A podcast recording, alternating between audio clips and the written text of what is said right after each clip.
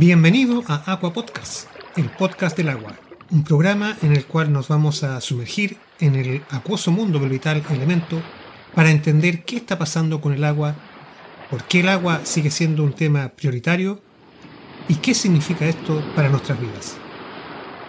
Hola, ¿qué tal? Soy David Borkowski y antes de comenzar con el programa de hoy, te invito a que te suscribas a este podcast en la plataforma en la que lo escuchas, para que así estés al día cada vez que publiquemos un nuevo episodio. Cierto, la suscripción es gratuita, no cuesta nada, y de esa manera no te perderás ninguno de nuestros contenidos. Si el programa es de tu interés, por favor escúchalo completo, compártelo con otras personas y en tus redes sociales, y al final te agradecería si dejas alguna reseña o comentario positivo, lo que será de mucha ayuda para difundir estos contenidos. Para contactar puedes suscribirte a la lista de correo en la dirección aquapodcast.gmail.com y en la página podcastecnia.blogspot.com. Y en Twitter te invito a que nos sigas en arroba aquapodcast. Por último, tu ayuda también será bienvenida si quieres apoyar este programa por ejemplo, si tienes algún producto o servicio con el que puedas auspiciarnos. Bueno, estamos en agosto de 2020 y este es el episodio 12 del podcast, Los insectos y el agua. Y como el título indica, hoy vamos a hablar de los bichos, los insectos y otras especies relacionadas, para lo cual contamos con un invitado de lujo, el biólogo y entomólogo Jaime Pizarro Araya, académico e investigador del Laboratorio de Entomología Ecológica de la Universidad de La Serena, ubicada en el norte de Chile, y quien cuenta con una vasta experiencia en esta materia, la cual puedes revisar en los enlaces que te dejo en las notas del podcast. Te invito entonces a que aprendamos más de las interacciones entre la situación hídrica que vivimos, el agua, la sequía y la entomología, junto a nuestro invitado de hoy, Jaime Pizarro Araya. Eh, la entomología ecológica eh, es una disciplina es una, es una, disciplina dentro de la entomología que es la ciencia que estudia los, que se preocupa de estudiar los insectos. Y, la entomología ecológica es la disciplina que estudia los insectos desde un punto de vista obviamente de las comunidades, de las poblaciones, de sus estados de conservación, en general aspectos más amplios eh, que van más allá de la taxonomía en realidad eh, es el trabajo que se, desarrolla en, realidad en la, antropología ecológica. Los insectos, de un punto de vista ecológico, de un punto de vista de morfometría, eh, de sus dinámicas poblacionales, en general. Eso es como la antropología ecológica. Pues llevas varios, años ya trabajando en esto, ¿no? Nosotros llevamos, en general en el laboratorio, llevamos creo que más de la mitad de mi vida ya, pues. o sea, empecé muy, empecé muy chiquito a, trabajar con insectos y ya llevamos, eh, creo que ya más de 20 años trabajando con, con, insectos. Eh, con insectos, pero ojo que eh, vamos más allá de los insectos, ya llevamos creo que unos 10, 10 años trabajando con artrópodos en general, ya a nivel, a nivel amplio, no solamente insectos. Y hay una diferencia aquí importante la entomología, en Chile tenemos la Sociedad Chilena de Entomología, que es, una sociedad científica que se preocupa por estudiar los insectos, pero también está eh, los artrópodos, o sea, hay otros grupos dentro de los insectos, que están los aracni, las arañas, los escorpiones, los ácaros, los mil pies, cien pies, etc. Y lo que hacemos nosotros, ya por una necesidad eh, eh, con respecto al levantamiento de la información, ya llevamos varios años no solamente trabajando con insectos, sino con arácnidos, tenemos trabajos con opiliones, con ácaros, eh, eh, con pseudoescorpiones, con escorpiones, con solífugos, con crustáceos terrestres también. Por lo tanto, el abanico que, trabajamos en el laboratorio va más allá de los insectos y, el abanico ahora real es los artrópodos. Un desafío gigante porque un grupo eh, hiperdiverso. En Chile tenemos una cifra de 30.500 especies de biota, de elementos biológicos. En, Chile el 50% son artrópodos. Y, me quedo corto con los datos de diversidad que hay actuales. Eh, yo sé que son datos, es lo que está publicado y eso es lo que uno respeta, pero son datos obsoletos. Si uno se pone a hacer estudios, y eso le falta una política al país en general de estudios de biodiversidad eh, completa, eh, yo no tengo ningún problema en pensar que el doble, o sea, que tendríamos el doble de diversidad de artrópodos. Fíjate que del 2017 he estado a cargo de eh, la sección de artrópodos del primer Inventario Nacional de Biodiversidad, un proyecto CIMEF dirigido por, eh, dirigido por Infor, dirigido por la gente del Infor, financiamiento FAO, eh, donde están todas las instituciones eh, relacionadas a, los estudios ambientales en Chile, como la CONAF, el SAC, Ministerio del Medio Ambiente. En general hay todo un abanico ahí grandote y nosotros también, en la Universidad de La Serena, eh, hemos estado siendo partícipes de, este estudio y de las cuales en los tres años hemos trabajado en seis regiones y, y, hemos catalogado 1.100 especies de artrópodos de las cuales el 10% es nueva para el país. O sea, estamos hablando de casi 100 especies de, entre insectos y nuevos para el país. Ojo que esos estudios en esas seis regiones fueron de tres días en una estación determinada. Te aseguro que si uno muestra en esos mismos lugares, en las otras tres estaciones va a encontrar otros ensambles de artrópodos. O sea, el múltiplo para, para encontrar diversidad no lo quiero ni pensar porque es muchísimo trabajo, pero ¿qué nos muestra este, eh, estos resultados de este primer inventario nacional? Que no tenemos una fauna eh, conocida en general. Cuando me hablan algunos zoólogos que conocemos bien la fauna, ok, puede ser con vertebrados, puede ser con pájaros, con ratones, pero con estos grupos de artrópodos la cosa es totalmente distinta. No sé si te respondo. Sí, claro. Si te entendí bien, la mitad de los insectos son arañas, entonces no, la mitad de los artrópodos, eh, la mitad de la, eh, cuando hablamos de las, de las 30, de las 30.500 especies de, de, biota en el, en el, bueno, si hablo muy rápido me tienes que ir parando, me muestras la manito, yo me embalo en el, tema, es demasiado fanático.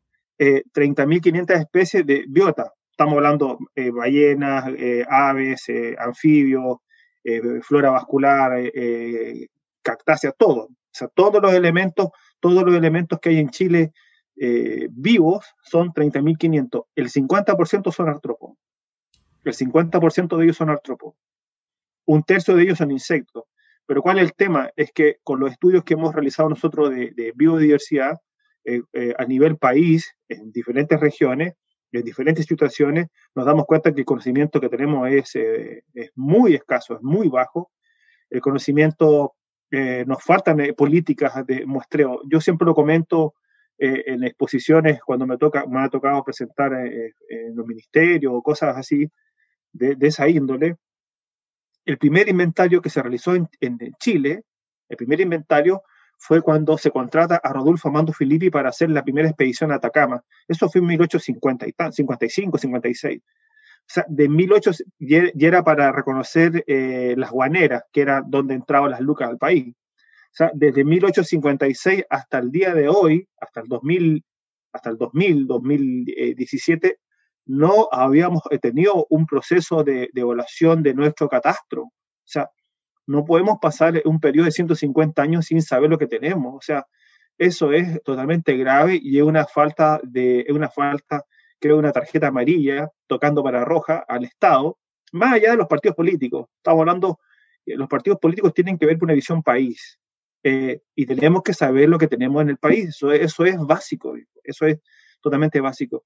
Y en mi disciplina, en un grupo que son artrópodos, un grupo complejo, diverso, con problemas taxonómicos, difícil de muestrear, etc., eh, tenemos muchísimas sorpresas y tenemos muchísimos lugares donde no hay estudio.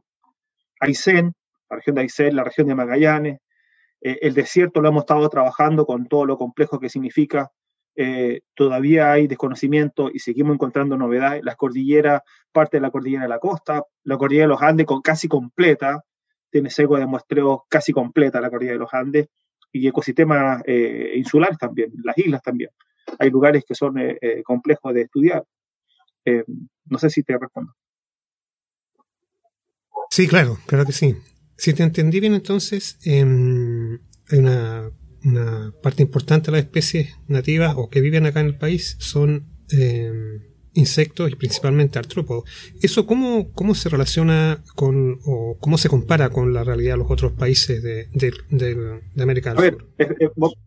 artropo, te voy a enviar una, una de mis clases de, de, artrópodas para que entiendas que artropo, dentro de los artrópodos están los insectos y los arácnidos y otros grupos más.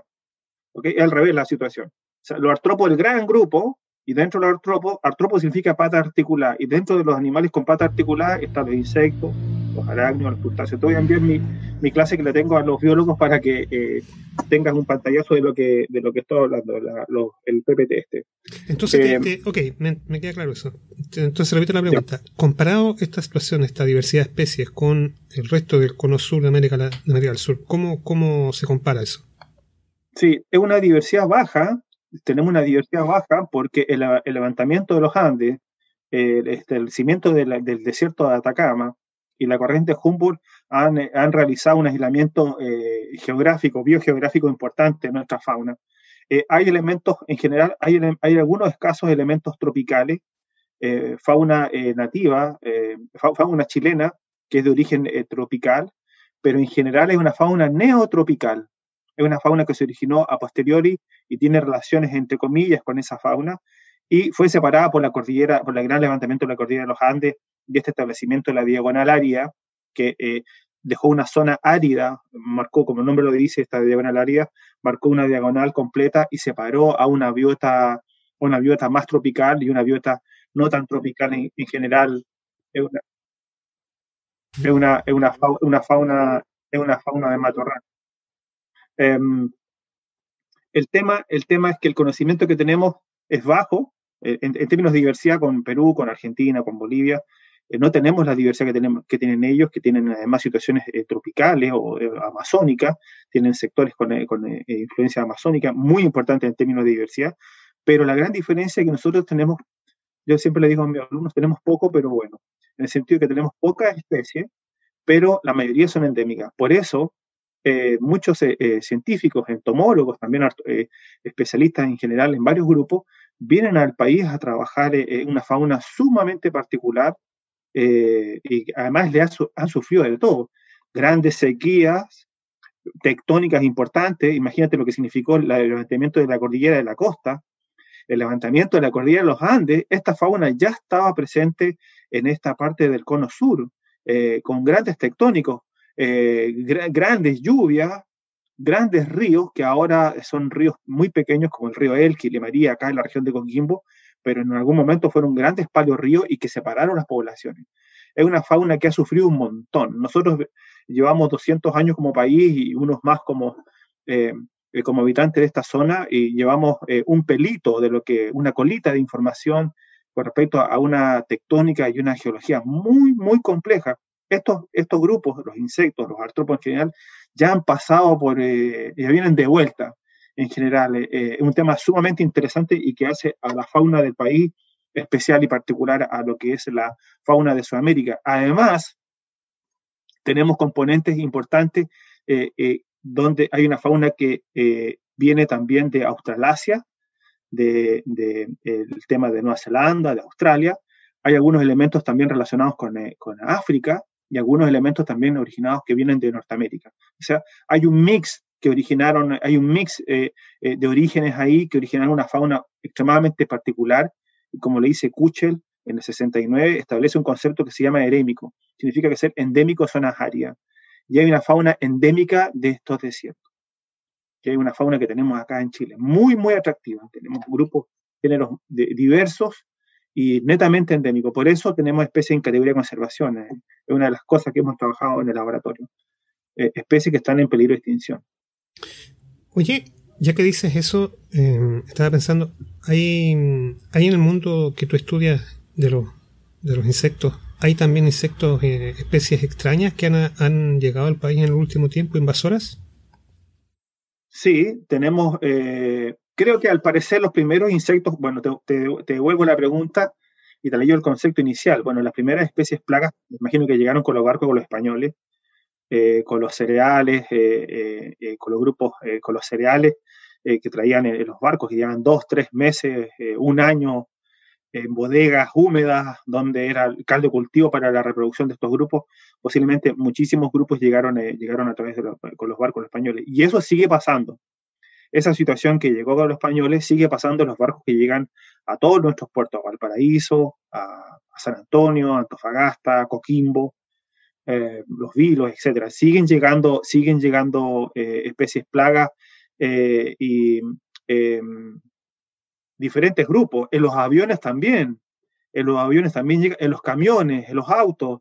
En general es una forma de dispersión. Con los artrópodos tú no le puedes dar ningún espacio de seguridad fitosanitaria en una barrera. los grupos van a llegar el, tema del COVID-19, el tema de la pandemia actual, nos quedó clarito la forma de dispersión. Eh, nosotros eh, eh, veíamos en febrero que ya estaba llegando a Europa y algunos se preguntaban, bueno, esto en algún momento va a llegar a, va a, llegar a Sudamérica. Bueno, llegó a Brasil, llegó acá, llegó acá, llegó acá. Y en algún momento lo teníamos hasta en, una localidad, no sé, que es Ovalle, por ejemplo. Eh, te das cuenta la, la forma de dispersión. Lo mismo pasa con los artrópodos. Bueno, no son tan contagiosos como los, no tienen un nivel de contagio como el, como el COVID, como este virus, pero sí se mueven de una forma eh, impresionante. El tema es que nuestros sistemas son vulnerables. Eh, te puedo listar varias especies. creo que hay 1.700 especies 1.700 especies invasoras en, en, Chile. El último, el último libro que publicaron con colegas de, de, la Universidad de Concepción con otros colaboradores. Creo que son 1.700 especies, 1.700 eh, especies eh, introducidas para el país de diferentes grupos, de los cuales casi eh, más de 100 son, son, son insectos. pero esa cifra, ese dato, ese libro es del 2017. Obviamente hay información reciente que se ha ido entregando y se han ido encontrando. Nosotros tenemos ahora un trabajo que está sometido, lo enviamos la, la semana pasada, de una avispa que, fue que está, eh, está, eh, está introducida en Chile, está registrada en Chile, em, pero no tenemos idea. Lo estamos reportando como una especie, una especie eh, no sé si una especie invasora, pero una especie exótica, no perteneciente a nuestra fauna. El tema es evaluar cuál es el efecto de esta, de, de, este, de esta especie y de otras también en, en, nuestro ecosistema. El problema es que no somos homogéneos y la situación que eh, los cultivos o en condiciones climáticas que existen en Copiapó son muy distintos a la Araucanía. Y es un continuo y no hay eh, disrupciones ahí, no hay levantamiento de, los, de cordilleras que puedan separar las especies. Si el animal vuela o se mueven eh, camiones desde Atacama, se mueven animales desde Atacama a, a, la Araucanía, algo me pasó. el animal se va a dispersar. Hay varios ejemplos clásicos eh, que se pueden demorar eh, en Chile de un año en estar eh, desde la Araucanía hasta Atacama, que más o menos el margen. Porque más arriba, más hacia el norte, después de Copiapó, viene el desierto de Atacama y ese es una situación extrema donde las especies exóticas no han logrado establecer, establecer sus poblaciones. Muy extremo el, desierto de Atacama y solamente las especies, en general, solamente las especies endémicas son las que han logrado sobrevivir en esas situaciones pero en la zona central eh, amplia distribución, amplia distribución. O sea, por lo que tú dices, entonces el SAC, el SAC tiene un éxito relativo en el control de, de estos insectos, ¿no? No, es un tema, no, no, se lo, no, le, no le daría la, ese peso al SAC, esa responsabilidad al SAC. Yo creo que es un tema extremadamente complejo y no hay ningún país que ha, logra, eh, que ha logrado eh, que ha logrado establecer una normativa eh, absoluta. Eh, hermética con respecto a especies plagas. Un ejemplo claro fue que nos entró lo de esa botrana, que es la polilla el racismo la vid, una, polilla proveniente de Europa, que entró a, entró a Chile a través del puerto de Valparaíso. Disculpa, entró a Valparaíso,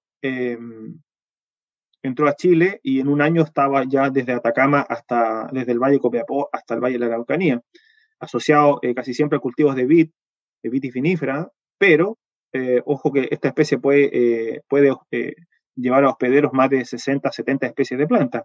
Hay algunos papers que muestran hasta 100 especies de plantas, o sea, puede, puede también atacar a carozo y un montón de otros grupos, también plantas ornamentales.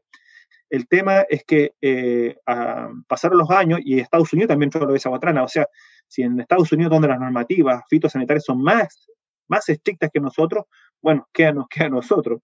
insisto, lo del coronavirus eh, es un ejemplo claro que ningún país se salvó.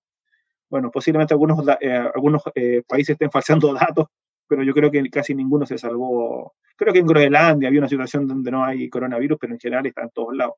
Esta pandemia es un, ejemplo claro de la distribución y el impacto que pueden llegar la especie, la especie invasora. El tema es evaluar cuál es el efecto real en, nuestro, en nuestros ecosistemas, ecosistemas vulnerables también. Ah, ah no sé si te, eh, te, va quedando claro la, idea. Sí, sí, sí, claro. Mira, ya que dices eso, eh, entrando ya al tema de la materia que nos convoca, eh, ¿cómo los insectos son, según tu, conocimiento y experiencia, cómo los insectos se ven afectados con, el cambio climático y la sequía actual? Nosotros, nosotros no, eh, no hemos evaluado, muy, es una pregunta súper interesante y que da para un proyecto de investigación de, largo aliento. Nosotros no hemos, eh, en Chile no se ha evaluado el impacto del cambio climático actualmente eh, eh, sobre el escenario de la entomofauna, sobre la fauna de insectos. Eh, lo primero es la ausencia de datos históricos. En general, para, para, hacer comparaciones de cómo, cómo se mueven estas dinámicas poblacionales de estos grupos en X situación, hay que tener datos históricos. Nosotros hicimos algunos trabajos sobre langosta, que es un tema que podemos comentar en un rato más, sobre las langostas, sobre plagas de langostas que, que hemos tenido acá en el norte chico de Chile plaga no, no comparable a las plagas que están, eh, que están eh, diezmando actualmente los cultivos de soya en, Argentina, mm. que son, eh, son plagas son plagas que históricamente ellos han tenido o, han, o han, atacado la India o en África. esa especie nosotros la tenemos en Chile. El tema es que no tenemos registros históricos. Los australianos tienen datos en 1850 sobre poblaciones de insectos. O sea, ellos tienen mapeado completo cómo se mueve esa nube, cómo se produce la nube, cómo se eh, produce esa manga, le dicen en, la jerga, esa manga de, langostas, eh, pero nosotros no tenemos datos históricos. Por eso hay que tener datos históricos de ciertos lugares que pueden ser interesantes, como algunos valles transversales en el norte chico, valles transversales o zonas de cultivos interesantes, la zona central, eh, y también plantaciones, plantaciones de árboles en algunas en algunos lugares que sean de interés económico, pero necesitamos tener datos históricos. Eh, en, modo predictivo, definitivamente el cambio climático sí afecta a la fauna eh, de forma positiva o negativa. No estamos claros si va a afectar, posiblemente afecte de forma negativa a la fauna nativa o, por otro lado, puede eh, afectar de forma positiva a la fauna introducida que posiblemente sean más plásticos eh, de un punto de vista ecológico y tengan eh, mejores umbrales para responder. Em, en general es un tema extremadamente complejo. Nosotros hicimos algunos acercamientos de trabajo eh, con langostas acá en el norte chico y buscábamos alguna relación de algunas condiciones meteorológicas que sean interesantes para la, para la reproducción. La temperatura fundamental para las condiciones de vida, para los desarrollos, para la metamorfosis de los insectos, son fundamentales la temperatura, la humedad relativa. Esas cosas son fundamentales. Hay otras situaciones también, pero la temperatura y la humedad son fundamentales en la reproducción de los animales y en el proceso de crecimiento, de, cumplir su metamorfosis. Eh, por lo tanto, el cambio climático sí puede afectar a estos grupos. Por lo tanto, es un escenario, es un desafío interesante para nosotros, eh, para los entomólogos, para los entomólogos jóvenes que vienen que vienen detrás de nosotros, es un desafío enorme saber, primero, en resumen, saber qué tenemos, eh, saber qué tenemos en un contexto de la fauna nativa, de la fauna introducida, conocer cuáles son las funciones que tienen en el ecosistema, positiva o negativa de un punto de vista agronómico, forestal, médico, veterinario, también es un desafío. Y la otra situación es tener, ojalá, tomar datos de calidad para ver cuál van a ser, cómo van a reaccionar estos grupos introducidos nativos en algún momento de escenarios distintos en condiciones climáticas. Por lo tanto, es un desafío extremadamente complejo.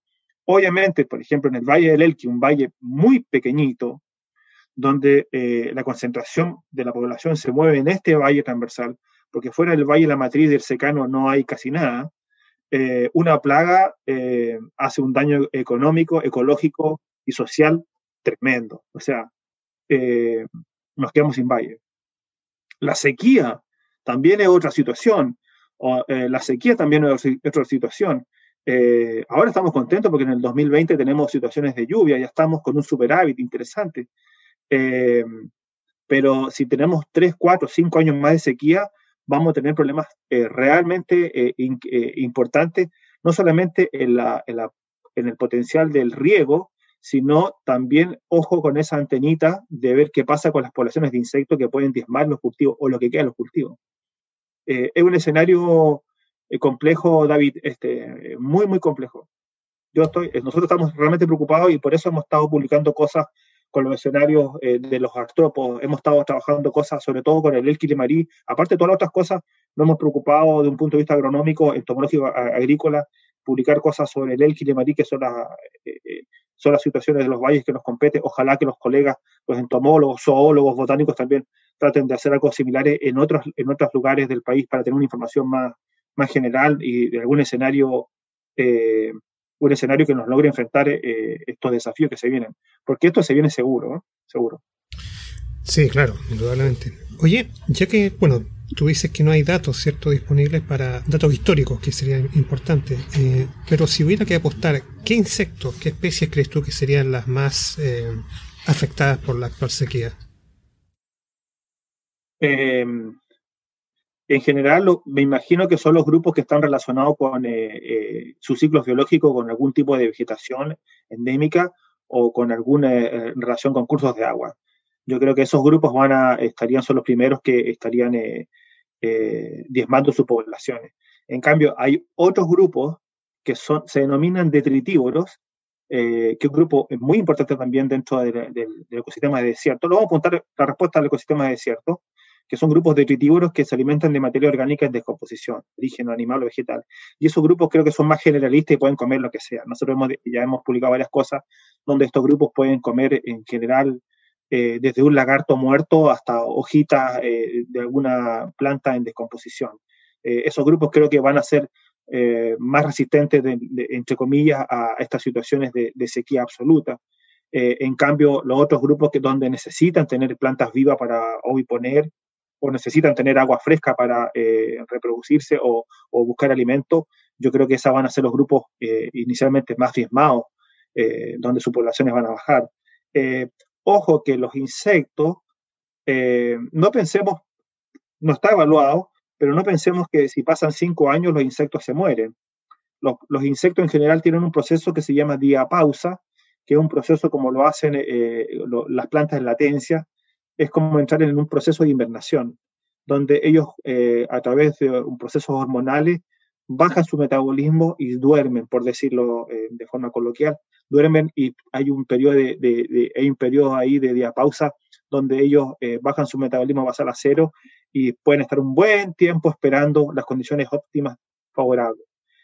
No estoy claro, y esa pregunta el otro día me, eh, lo conversamos en una clase con el magíster de acá de ecosistema aéreo de la Universidad de La Serena, eh, cuánto es el tiempo que puedan soportar, tolerar estos grupos, no lo tengo claro, pero no tendría ningún problema en pensar que pueden ser 10, eh, 20 años un grupo de, insectos lograr hacer eso. En las plantas se han, datado semillas que pueden estar en una latencia de 20 años. Mm, no sé si los huevos de, algunos grupos de artrópodos pueden tolerar eh, la deshidratación de más de 20 años. Posiblemente sí, posiblemente sí.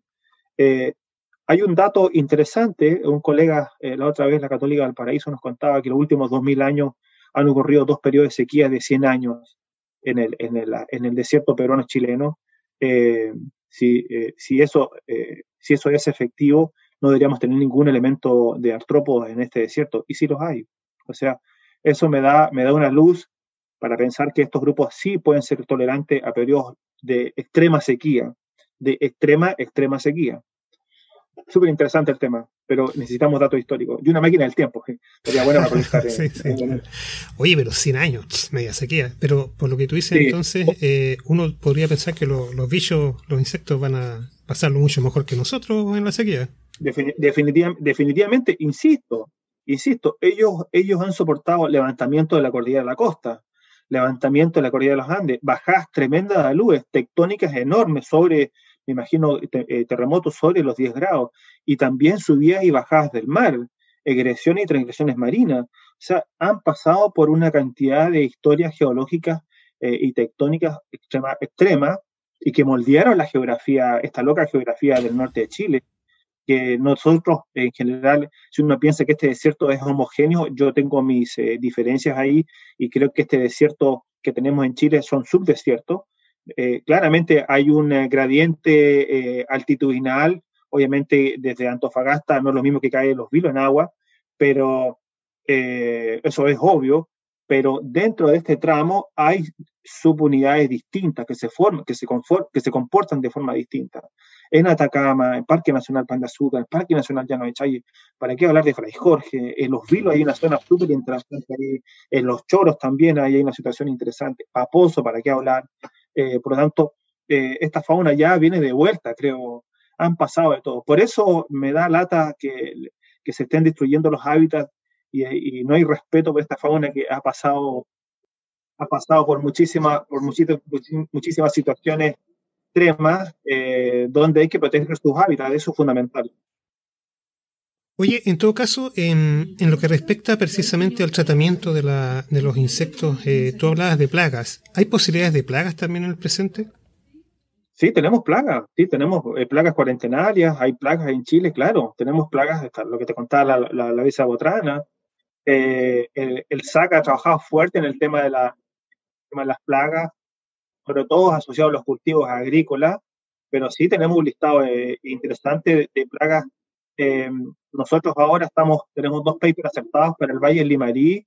El tema es que nos falta el escenario, el escenario completo a nivel país plagas agrícolas, plagas forestales y también especies de importancia médico-veterinaria. Em, el SAC ha trabajado harto en esa información. El tema es que siguen entrando especies plagas al país. La Bagra hilari, eh, bueno, la Ramonia exidiri, la, la chinita aldequín, la Bagra hilari, la chinche pintada, son grupos que han entrado hace poco y han mostrado una dispersión a nivel país, pero enorme. Lo otro es una situación importante también en Arica, que tiene, como tiene una frontera tripartita entre Perú y Bolivia, también hay grupos plagas que se van, eh, van entrando al país de forma continua. Por tanto, los seguimientos del servicio agrícola ganadero son fundamentales para eh, tener, eh, tener más o menos a raya y a cuenta cuáles son los grupos plagas que tenemos. El tema, insisto, es evaluar cuál es el impacto de estos grupos en, en nuestro ecosistema y cómo se mueven en el año. Eh, las condiciones climáticas en la región de Coquimbo son distintas por año, o sea, y eso también se expresa en, eh, eh, se expresa en, en, la población, también se manifiesta distinta, de, forma distinta los insectos por año. no somos un país homogéneo de un punto de vista climático y eso obviamente repercute en la dinámica de los insectos. Mm. es complejo, es, es complejo el, tema, el escenario es, es, complejo. Acá nosotros en la región de Coquimbo en algún momento se quiere aprobar el proyecto Aguas Negras, eh, y se presume que pueden entrar 100 camiones por día eh, y van a entrar por el Valle del Elqui, camiones que vienen de, de, Brasil, de Paraguay y de Argentina. Ese es una, hay, que estar ultra, muy atento a esa situación, porque a mí me preocupa la sanidad eh, vegetal, sobre todo, los cultivos, sobre todo los cultivos, los pocos cultivos que tenemos en la región. y hay mucha gente que trabaja en el, en el, agro acá en la región de Coquimbo. claro, eso puede, va, a traer, va a traer consigo beneficios económicos para la región, eso es lo que esperamos, pero también va a traer muchas plagas. Fundamental la educación de la población, fundamental que la población se dé cuenta que no eh, puede pasar manzanas, no puede pasar frutas si viene de Perú o viene de Tailandia o viene de otro lado, no puedes traer semillas, es una, una cuestión de educación. Nos dimos cuenta ahora con el COVID que nuestra, le falta educación a nuestra población, que la gente sigue saliendo, algunos yo sé que tienen que trabajar, pero hay gente que sale de paseo eh, casi de paseo en un periodo de pandemia extremadamente complejo. Bueno, entonces, ¿qué nos depara a nosotros cuando la gente sale de vacaciones y quiere echarse un recuerdo de semillas de, de no sé, de Tailandia, no sé? Eh, es tremendo, esto es tremendo. Eh, la educación también es muy importante, es muy importante en la población. Oye, tú, tú mencionabas el paso de Aguas Negras, ¿no? Ayuda un poco, no, no recuerdo bien. ¿Dónde está, en qué sector está el paso de Aguas Negras? el, el, Paso Aguas Negras es un proyecto que se, eh, un proyecto que se quiere eh, desarrollar eh, y que une San Juan con Coquimbo, con el puerto de Coquimbo, y está acá en la región de Coquimbo, en la alta montaña. Es un tema complejo porque la cordillera de los Andes acá llega hasta 4.500 metros de altura. El Paso Aguas Negras actual llega a 4.500 metros de altura, o sea, el, el, el, turista que pasa a Argentina o viceversa a Chile tiene que pasar por un sector de 4.500 metros de altura que son en condiciones, eh, en condiciones ambientales complejas para la, para la persona y para el vehículo también. Eh, y se quiere hacer un túnel ahí. Ah, no estoy tan claro actualmente en qué está, se, ha demorado la situación, eh, pero hay, se sabe que puede ser súper atractivo para la región de Coquimbo y para la zona norte ese, este paso a Aguas Negras que nos conecte que no, tenga esta conectividad económica eh, con Argentina y con Brasil, eh, dos grandes países que mueven muchísimas lucas.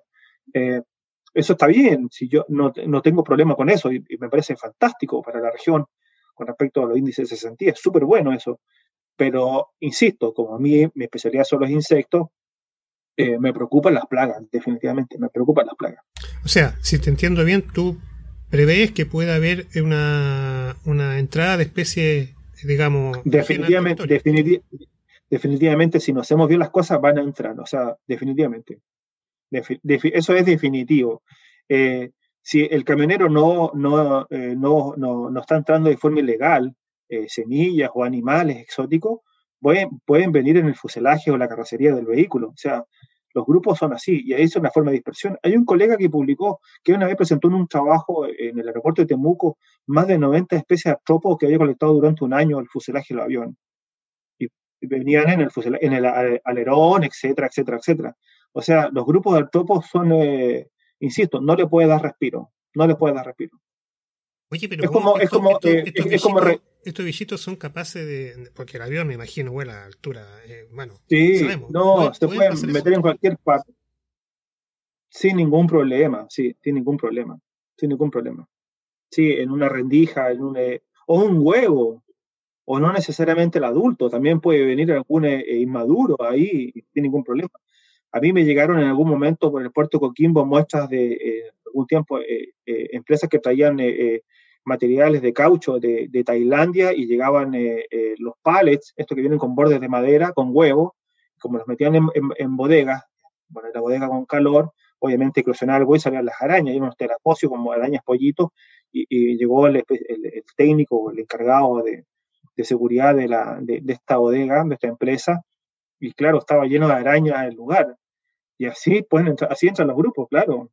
Por eso hay que hacer bien las cosas. O sea, si van a hacer este, este paso a Agua Negra eh, o pueden hacer otros proyectos, hay que evaluarlos de todos los puntos de vista. O sea, de un punto de vista económico, pero también de un punto de vista que pueda salvaguardar en nuestra protección sanitaria eh, y, de sanidad también. O sea, no solamente los grupos que ataquen a, los frutales, también grupos que puedan traer enfermedades para nosotros, eh, que pueden traer parásitos, zoonosis, etcétera. Eso es eh, es un tema que me preocupa. Yo como académico de la universidad, eh, nosotros hacemos clases a nuestros alumnos a, pedagogía en biología y a ingeniería agronómica, siempre hablamos de estas temáticas. O sea, hay que, eh, los insectos tienen una visión, una visión amplia de la situación, no solamente el, que ataque a un cultivo, sino también que pueden atacar a nuestras mascotas, a nosotros, etc. sí, oye. Insisto, hacer bien las cosas, hacer bien las cosas. Sí, no, de todas maneras, tienes toda la razón en eso. Em, mira, sabes tú que el primer programa, ya estamos cumpliendo poco más de un año con, este, este, podcast. Y el primer programa justamente fue una entrevista con un colega tuyo. Eh, ellos dictaban, creo que lo siguen dictando todavía, un diplomado en gestión de recursos hídricos. El cuento es que mm, y justamente gran parte de quienes asistían a ese diplomado eh, son gente que trabaja en agricultura regional y de otras regiones ahí del norte. Precisamente, ¿cómo ves tú el tratamiento que ha dado la, la, agricultura eh, en este tiempo de sequía? Y de estrés hídrico. ¿Cómo, cómo ha tratado la agricultura a los, a los insectos? Eh, en general, la agricultura siempre ha pensado en pro de la, del agro y de la, y de la producción, de, la, de maximizar la producción. Eh, con los insectos siempre se ha visto de un punto de vista de enemigos. lo que hay que hacer un cambio de switch ahí es claro, hay grupos que son plagas, ok, hay grupos que pueden destruir y diezmar nuestros cultivos, ok, eso es, verdad, pero también hay grupos que son interesantes y uno, hay, un cambio de switch cultural con respecto a las metodologías que uno puede utilizar. Nosotros publicamos un trabajo hace unos años atrás con uno de mis alumnos de, Pedagogía en Biología de la Universidad de La Serena, donde evaluamos los ensambles de arañas como controladores biológicos dentro de este ecosistema. O sea, también uno puede darse una vuelta, uno puede darle una vuelta a los grupos artrópodos y se puede dar cuenta de que hay grupos que eh, sí pues son beneficiosos para la agricultura. Lo mismo pasa con las rapaces. a veces en el campo los tipos mataban, agarraban escopetazos las rapaces. No, las rapaces son importantes eh, en la reducción de las poblaciones de ratones que atacan los cultivos. Eh, los murciélagos, ahora que está el tema de los murciélagos, súper interesante la relación entre murciélagos y, y los viñedos también.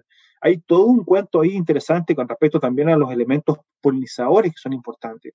Por lo tanto, eh, para poder yo tener una buena práctica y completa, íntegra, necesito conocer bien cuáles son las funciones de estos componentes en el ecosistema. Y no es llegar y aplicar un piretroide, un insecticida o un sistémico. No es solamente eso. Eh, yo creo que debemos dar un paso más allá y para eso necesitamos desarrollo de la ciencia. Ciencia básica de la mano con la ciencia aplicada. Eh, pero la ciencia básica es fundamental. La taxonomía es fundamental. La taxonomía se refiere a la ciencia que describe e identifica las especies y, y nos tenemos falta de taxónomos. Eh, hay varios grupos de, que no tenemos idea, eh, yo te estaba comentando recién de este inventario nacional de biodiversidad, hay grupos que no tenemos idea y que en algún momento, eh, espero que en 20, 30, 40 años más aparezcan estos taxónomos y puedan resolver esos problemas taxonómicos y ver cuál es el nombre de la especie y cuál es la función de esa especie en el, en el ecosistema. Por tanto, ese es un gran desafío. Me, me, fui del tema, creo, pero en general, para poder entender bien cuál es la función de los artrópodos en, en estos agroecosistemas, tenemos que saber cuál es la especie y cuál es la función, cuáles son sus hábitos, cuáles son sus márgenes eh, biológicos de esta especie también. E insisto, levantar información. Eh, la ojo, la, yo conozco muy bien eh, el desarrollo, porque también nosotros impartimos clases para el Departamento de Agronomía de la Universidad de Serena. Conozco muy bien los esfuerzos que ha hecho Fabián y todo el grupo de PROMRA con respecto al tema del uso del agua. E insisto, ellos han tratado, han hecho un esfuerzo enorme de educar a la gente, de buscar las buenas metodologías y las buenas prácticas del uso eficiente del agua. Eso, eso es fundamental. Eh, creo que por ahí parte la, por ahí parte la, cosa. Eh, eh, desde la academia, tener una relación directa con una relación directa directa con, con la sociedad, con, con, la comunidad. Eso es fundamental a través de la educación. Sí, claro, definitivamente. Mira, justamente con Fabián Reyes tuvimos esa, la primera entrevista del, del programa hace ya más de un año. Oye, em, bueno, justamente a propósito del tema de la agricultura, bueno, se sabe ya que a raíz de lo que estamos conversando, cambio climático, el cambio de los patrones del agua, ¿verdad? Eh, se sabe que eh, hay cultivos que van a ir, bueno, el avance, la, el avance de la desertificación hacia el sur. Paralelamente hay cultivos que van a ir desplazándose hacia zonas más hacia el sur del país. Eh, se habla también de las viñas, por ejemplo, acá en la Araucanía. No es una región que, que tenga tradición de viñas, pero ya están llegando viñas poquitas, pero está pasando eso.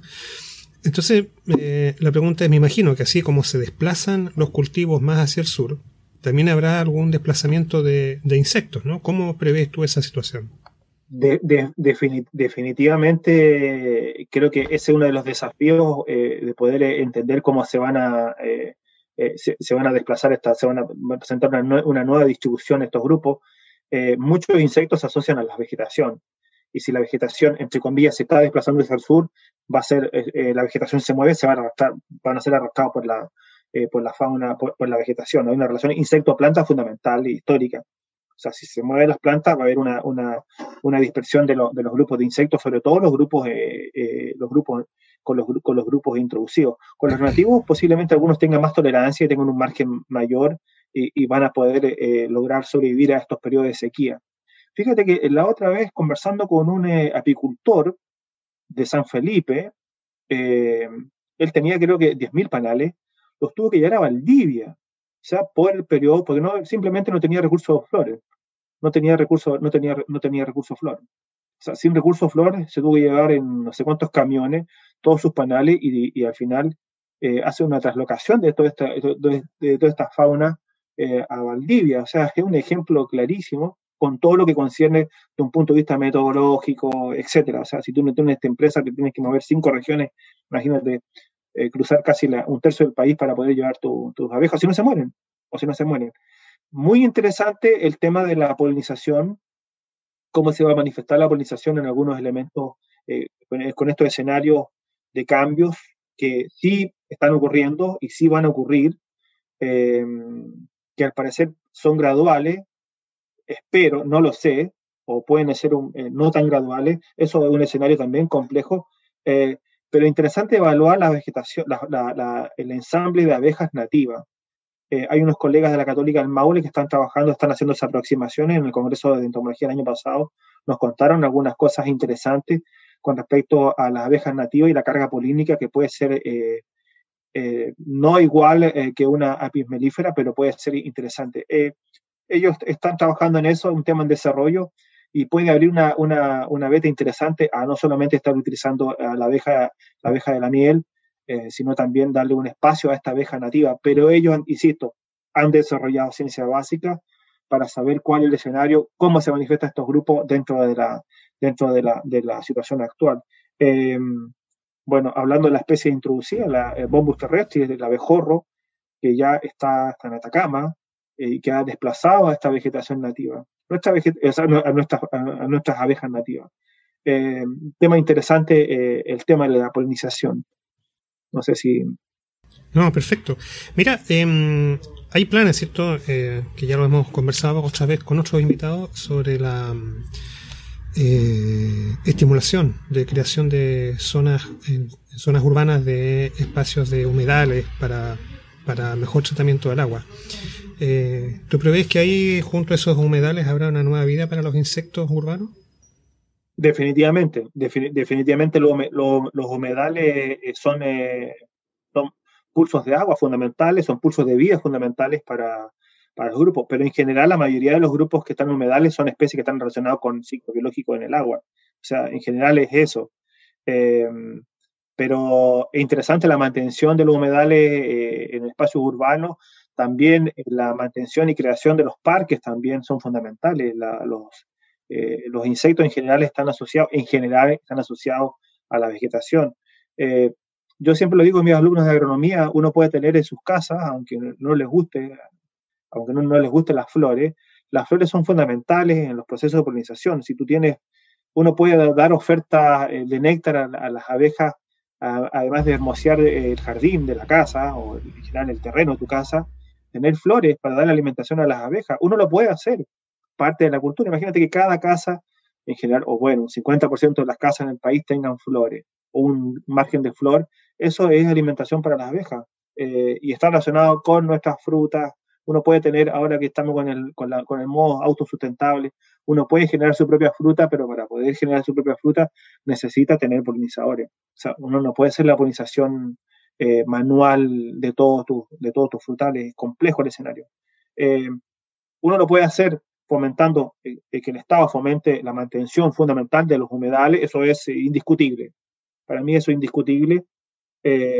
también fomentar desarrollo de parques con flora ad hoc, fomentar la vegetación nativa también. Quillay, los peumos, cuánta vegetación de esclerófilos que son interesantes. los quillay son fantásticos, se llenan de abejas. El quillay es, un árbol boldo, etcétera eh, fomentar la vegetación nativa en los parques y también en nuestras casas, también dar una mano a, los grupos polinizadores con las flores. Eso es, eh, es parte de nuestra, eh, nuestros desafíos como, como docentes también, ir fomentando a nuestros alumnos tener esa, esas situaciones, esas estrategias en realidad. Claro, mira, em, no puedo terminar este momento sin preguntarte, tú hablaste ya de las abejas, bueno, mucho se, ha conversado sobre la, extinción o los procesos que afectan a, los panales. Eh, ¿Cómo ves tú la situación de las abejas en general en el país? Eh, en general, eh, la situación es, compleja porque los apicultores tienen temas con respecto a un ácaro que, lo que atacó a, las abejas, Barroa destructor, que al parecer está más o menos solucionado en algún momento, pero diezmó población importante de abejas la introducción de un virus hace muy poco también que estaba atacando y diezmando a estos grupos. Eh, y el tema de la sequía es un tema eh, fundamental. Claro, con este año está bueno porque es un año con lluvia, pero con cinco años con eh, sequía obviamente va diezmando las poblaciones y pasa lo que hablábamos recién de llevar estas poblaciones de, de, de, panales de abeja de, San Felipe, imagínate, de la región de Valparaíso a, a Valdivia. O sea, una cosa impresionante porque no tienen otra opción hace muy poco, eh, en realidad el diciembre del 2019, se hizo la introducción en Estados Unidos de un avispón gigante asesino que llegó a, llegó a, Estados Unidos y como dato, como dato rosa, eh, cuando encontraron esta, abeja, esta, esta avispón, que es un avispón grandote, de tamaño considerable, 10 veces más grande que una abeja, eh, el apicultor, que además fue un apicultor, fíjate, pensaba que era, una, eh, pensaba que era una, un insecto esto de plástico de niños, de juguete. Y no, era una avispa, es una avispa, una avispa oriunda de Japón, que caza que caza a las abejas nativas y les corta, las decapita, las mata eh, y se alimenta de la miel. Eh, también pueden llegar esas avispas. La avispa que nosotros estamos eh, describiendo ahora como reportando para el país es otro, de otra familia, pero tampoco lo sabemos. Tampoco sabemos que va el escenario si en algún momento va a llegar a, a, Sudamérica este avispón gigante. O sea, insisto, mientras más cosmopolita, más cosmopolita, mientras más cosmopolita queremos ser, más como política vamos a tener eh, de todos los grupos en, nuestra, en nuestros ecosistemas. Una cosa es que logre este grupo establecer, establecerse en, nuestro, ecosistema y tener algún rol. Escenarios y desafíos, creo, eh, tenemos, eh, es importante la formación de recursos humanos capacitados y que pueda resolver los problemas nuestros. De verdad, estamos llenos de desafíos de un punto de vista de la entomología. Me imagino que los otros especialistas te van a contar los desafíos pero yo estoy extremadamente preocupado de las situaciones a nivel país. Eh, creo que los desafíos son grandotes. El cambio climático que está, se viene o ya está, eh, es un desafío eh, que, nos, en ese, que tenemos que estar a la altura de las circunstancias. Los, los, desastres naturales, que un, Chile es un país especialista en, en, esas situaciones de desastres naturales, que también la fauna tiene algo que decir en, en esa situación. Eh, y las especies plagas también es una situación que nosotros eh, tenemos que estar ad hoc y saber la información, tenemos que conocer la información, conocer nuestra fauna. Nuestra fauna es la fauna, la fauna nativa y también la fauna introducida. Ya es parte de nuestra fauna eh, y tenemos que saber cómo se va a comportar en nuestro ecosistema. Veo muchos desafíos, David, en esta situación extremadamente complejo. No es ser pesimista, es ser relativo a la verdad, creo que es una de las cosas que nos mueve a nosotros como institución y como laboratorio, mostrar la verdad, el escenario de lo que nos está pasando. Porque con la verdad, con los datos de calidad, podemos resolver las cosas. De otra forma, entramos en hipótesis dando vuelta y no es la forma de actuar, creo. No, por supuesto que sí. Oye, súper, súper, eh, súper claro y muy, muy interesante todo, todo lo que tú mm, has tenido gentileza de comentarnos. Mira, para el público que esté interesado, eh, ¿Cómo te pueden ubicar? Tu dirección, páginas web, de laboratorio, correos, redes sociales. Bueno, la, eh, mi correo electrónico es ja, japizarro eh, arroba userena.cl. Eh, googleando está nuestra página del Departamento de Biología, donde está nuestra información. Eh, también estamos en Twitter como el Laboratorio de Entomología Ecológica. Ahí ustedes van a, van a Twitter, también estamos publicando cosas porque somos un grupo que publicamos bastante, publicamos bastante en términos de, artículos científicos, pero también nos damos, nos damos el espacio y creo que es fundamental el tema de las redes sociales y la divulgación de la ciencia. Eh, y siempre estamos comentando las cosas que estamos publicando en diferentes espacios, porque la educación es fundamental y creo que el impacto que puede tener un paper, eh, al impacto que puede tener una nota y que llegue a las casas, que llegue a la gente, que llegue a los niños, eso eh, creo que también apuntamos de ese punto de vista. Eso es fundamental, creo, el tema de la, eh, el tema de la educación a la, a la comunidad. Eh, entonces, mi correo electrónico y el, estamos en Twitter. En general es eso. Perfecto. Oye, muy agradecido, Jaime. Fue una, una clase que nos diste con toda esta información, datos que yo desconocía, por ejemplo, eso de los sequías de 100 años en el desierto. Eso sí que está fuera de, de todos mis registros. Ojalá que no se, bueno, ojo que, la, repita. Ojo, ojo, ojo, David, que la, ojo que la cultura, eh, nosotros con la familia estuvimos el año pasado en, la, en el norte de Perú y eh, lo que se cuenta que tuvieron una sequía de 100 años, la cultura eh, Chan Chan, yo tenía una población de casi 10.000 personas en una, edificación de adobe, una, casa, una edificación fantástica. Ellos tenían ojos de agua, estamos hablando de una cultura pre-inca, tenían ojos, tenían humedales dentro de la, me imagino que dentro de los humedales, eh, entre los humedales hicieron sus edificaciones, o sea, tenían agua dentro de la, tenían agua dentro de, su, de sus edificaciones. y ellos tuvieron un periodo de 100 años de sequía y donde la población al final se extinguió. Se tuvieron que desplazarse a otros lugares, me imagino, alta montaña. Eh, y las culturas se extinguen a través de periodos de sequía. Lo que pasa es que nosotros como fauna del cuaternario estamos en la última parte evolutiva y realmente han pasado muchísimas otras cosas, eh, muchísimas otras cosas en algún momento eh, donde la fauna y la flora eh, ya han pasado por varias historias. Nosotros estamos recién empezando a conocer un poco eh, lo loquillo que es nuestra geografía. O sea, nosotros vivimos acá en, Coquimbo, donde vivimos nosotros cerca de la playa, esto era mar en algún momento. O sea, y la cordillera de la costa que estaba detrás de nosotros también estaba tapada por mar. O sea, subíais y bajadas de mar importantes. Eh, me imagino los tsunamis que ocurrieron en algunos momentos con las tectónicas. O sea, hay una historia muy antigua de la cual nuestra fauna y flora que debemos cuidar, eh, eh, ellos ya han sido partícipes y como que aparecen como que vienen de vuelta bajo ese escenario. Sí, sí, definitivamente. Oye, no, impresionante, mucho, mucho que pensar y mucho que, revisar. Sí. Te agradezco un montón, Jaime. Voy a, en la nota del programa voy a indicar todos los datos del contacto que tú eh, acabas de dar para que quienes estén interesados puedan contactar contigo o profundizar más con el listado de, publicaciones e investigaciones que ustedes tienen. Muchas gracias. Sí, eh, sí dime. No, eh, si tienes duda, escríbeme por favor. Si tienes duda, escríbeme y vamos afinando las notas. Eso creo que es importante, como a veces uno habla muchas cosas técnicas, importante ir afinando. Eh, encantado. Lo ideal es que la información salga lo mejor posible y lo más correcta posible. Sí, de todas maneras. Así que cuando quieras nomás me avisa y aquí estamos. Perfecto, impecable. Si hay cualquier duda, no te quepa duda, te voy a, te voy a mm, contactar. Bueno, si surge alguna buena fortuna también, porque no podemos hacer otra, no, obvio. otro programa. Te agradezco montones por tu tiempo, Jaime, y apenas esté, yo creo, un par de semanas el programa, te aviso para que lo puedas revisar también. Muy agradecido. Ya, pues, perfecto, no, gracias, nos vemos, gracias. Vale, ok, gracias a ti. Chao, chao. chao, chao, chao.